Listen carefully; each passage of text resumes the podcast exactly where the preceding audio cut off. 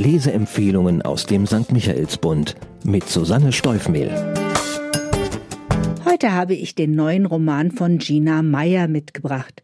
Er heißt Die Schwimmerin und erzählt die Geschichte von Betty, einer Frau, die eigentlich überglücklich sein sollte, denn schon bald nach ihrer Hochzeit mit ihrem Traummann Martin wird sie schwanger. Man schreibt das Jahr 1962. Deutschland befindet sich mitten im Wirtschaftswunder und auch Betty und Martin sind finanziell bestens aufgestellt. Doch dann passiert etwas, das alles zum Einsturz bringen könnte, denn Betty hat ein Geheimnis mit in die Ehe gebracht. Nun gilt es, dieses mit aller Macht zu bewahren, denn sie weiß nicht, wie Martin mit der Wahrheit umgehen würde. Als leidenschaftliche Schwimmerin hat sie gelernt, den Kopf über Wasser zu halten, und das ist auch ihre bewährte Überlebensstrategie. Doch sich selbst und ihrem Gewissen kann sie nicht davon schwimmen. Die Autorin. Wer lesebegeisterten Nachwuchs hat, dem wird Gina Meyer nicht unbekannt sein. Seit 2006 schreibt die Düsseldorferin hauptsächlich für Kinder und Jugendliche. Mit ihrem magischen Blumenladen, der Pferdeflüsterer Academy oder dem Internat der bösen Tiere sorgt sie für niveauvolle Serienunterhaltung.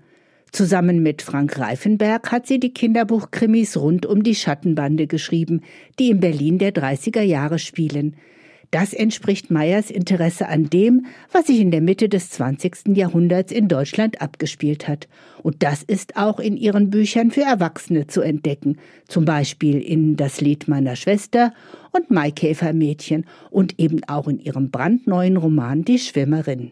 Die Handlung im Frühjahr 1962 heiratet Betty in Essen ihren Martin und die beiden ziehen in eine großzügige, funkelnagelneue Etagenwohnung. Martin hat eine gut bezahlte Stellung und so muss Betty nicht mitverdienen, sondern kann sich voll und ganz ihrem Ehemann und dem trauten Heim widmen. Obwohl sie mit 32 nicht mehr als junge Braut bezeichnet werden kann und auch schon vorher auf eigenen Beinen gestanden hat, scheint dieses Leben das zu sein, von dem sie geträumt hat und um das sie von ihren wenigen Freundinnen beneidet wird. Gina Meyer zeichnet hier das Bild einer typischen gutbürgerlichen Ehe, in der der Mann das Geld verdient und die Frau selbstverständlich zu Hause bleibt.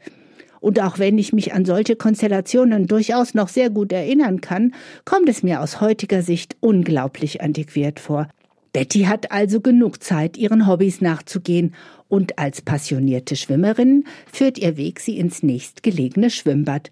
Dort trifft sie auf ein junges Mädchen, das ihr auf seltsame, fast beunruhigende Weise bekannt vorkommt. Und dieses ungemütliche Gefühl trügt nicht, denn schon kurze Zeit später wird Betty von ihr erpresst. Der Ursprung ihres großen Lebensgeheimnisses liegt 20 Jahre zurück, als Betty noch Elisabeth genannt wurde. Damals, 1942, verloren sie und ihre Mutter all ihr Hab und Gut bei einem Bombenangriff auf ihre Heimatstadt Düsseldorf und sie landeten als Evakuierte in Weilersbach, einem kleinen Dorf im Schwäbischen. Schon vorher war ihr Vater im Krieg gefallen und ihre Mutter den neuen Lebensumständen in keiner Weise gewachsen. Die zwölfjährige Elisabeth, sehr intelligent, reif und großgewachsen für ihr Alter, übernahm Pflichten und Verantwortung, zu der ihre Mutter nicht in der Lage war. Der Pfarrer des kleinen Ortes erkennt Elisabeths Potenzial, ermöglicht ihr den Besuch des Gymnasiums und bietet ihr einen geborgenen Platz in seiner eigenen Familie. Hier lernt sie bald Geheimnisse zu bewahren, denn die Pfarrersfamilie übt hinter einer angepassten Fassade den Widerstand gegen die Nationalsozialisten. Spannungsfaktor. Abwechselnd erzählt Gina Meyer von Bettys aktuellem Leben 1962 und von ihrer frühen Jugend in den letzten Kriegsjahren und nach dem Waffenstillstand wie sie sich in den ältesten Sohn des Pfarrers verliebt, aber auch von Xaver, dem Sohn des reichsten Bauern, der ihr nicht nur das Schwimmen beibringt. Man ahnt beim Lesen recht schnell, dass der Erpressungsversuch, dem sie schließlich nachgibt, mit dem zu tun hat, was 1945 in Weilersbach geschehen ist.